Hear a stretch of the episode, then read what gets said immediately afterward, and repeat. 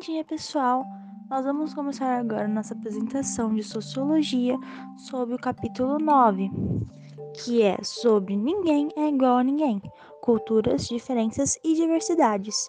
Então, nós vamos começar agora com a introdução e depois já vamos começar já a partir sobre os assuntos mais interessantes. Vocês vão passar a ver mais claramente qual a razão das diferentes culturas que nós encontramos atualmente. Por que nós somos diferentes? Será que é por conta da nossa raça?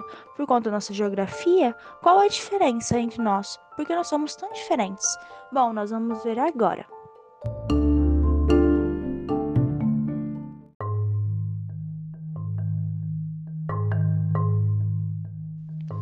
pessoal, já pararam para pensar no que de fato significa cultura? Bom, por exemplo, uma família que se muda para um lugar com completamente diferentes costumes. Ela vai ter que se adaptar à comida, ao novo idioma, às novas roupas, às novas formas de morar. Mas, por exemplo, seus pets, o cachorro ou o gato, exceto pela ração ou pelo clima, ou até pelo território, a geografia, ele não vai ter muitas adaptações, ele não vai ter que se adaptar tão intensamente como o ser humano, porque ele não é um ser cultural. Então, daí surgem diversas teorias para tentar explicar é, essa biologia, essa diversidade. Para isso surge o determinismo biológico, que são os pioneiros para conseguir entender a nossa diferença. Para isso também vão surgir outras teorias, como a teoria da geografia, como a teoria, por exemplo, da raça. Então, vão surgir diversos métodos para tentar identificar nossa diferença.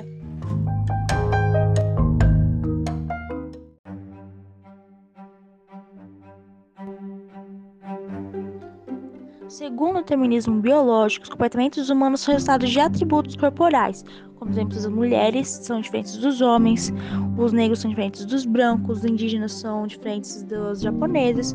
Então, é, de acordo com essa teoria, os povos teriam determinadas características como consequência de fatores genéticos. Essa justificativa foi amplamente utilizada também pelos cientistas e se desdobrou no conceito de raça. Isso se fundamentalizou para legitimizar a dominação de determinados povos por outros. E a partir dela surgiu o evolucionismo cultural.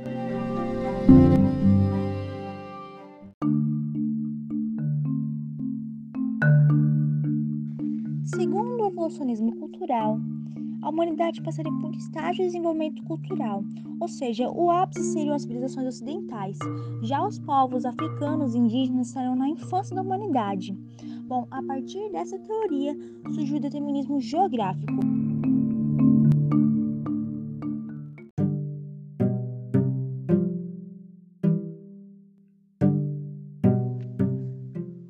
Determinismo geográfico se baseia, por exemplo, em que a latitude é um importante fator de diferenciação cultural, pois o clima interfere nas condições de sobrevivência humana. Porém, na década de 1950, cientistas, antropólogos, geneticistas e biólogos produziram um relatório baseado nas pesquisas encomendadas pela Unesco, que refutou totalmente a ideia de raça, ou seja, determinismo biológico, determinismo geográfico, evolucionismo cultural, todos caíram por terra, porque, de acordo com eles, não existem quaisquer diferenças genéticas substanciais que justifiquem a diferenciação racial da espécie humana.